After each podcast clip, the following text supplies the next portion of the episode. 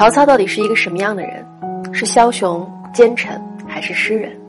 其实呢，他在临终前曾经写下一首遗令，呈现了一个所有人印象之外的曹操。曹操很复杂，鲁迅说他是一个很有本事的人，至少是一个英雄。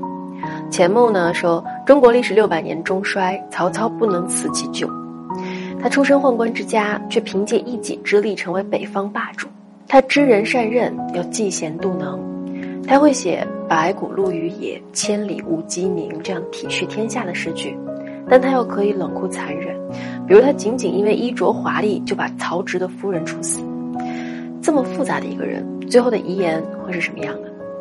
二二零年，六十六岁的曹操收兵返回洛阳，在过去的一年里，他和刘备争夺汉中，失去了夏侯渊，失去了于禁，失去了庞德，最终不得不和孙权联手擒杀关羽，再令孙权称臣。满身疲惫的回到洛阳之后，便一病不起，终于在这一年的春天走了。而在一片众说纷纭中，他在死前用最后的力气写下了这一篇遗令。遗令翻译出来的内容是这样的：半夜醒来，自觉身体不适，熬到天亮，吃了粥，出了汗，又服了当归汤。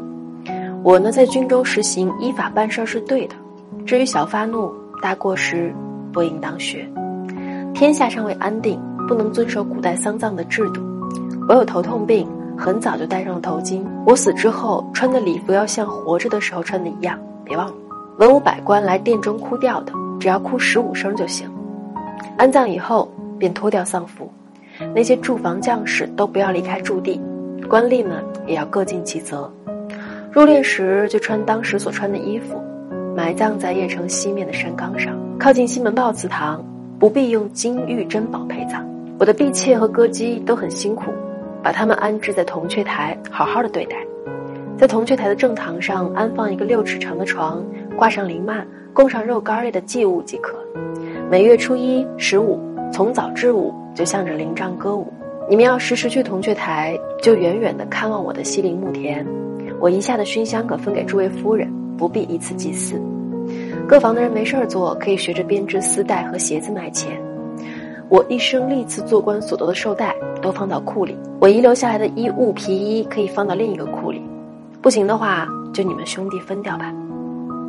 看懂了吗？只有这个时候，他不再是那个杀伐决断的君王，也不再是豪云壮志的诗人，而是一个恋恋不舍又无可奈何的垂危老人。一生戎马，毁于参半，回头来看，实在不值一提。都一切从简吧，我本就是一介凡人。不必伪装怜惜我，让恨我的继续恨下去。而西风残照，落日楼头，爱我的和我爱的，请你们务必务必各自珍重。最好记得常来看看我。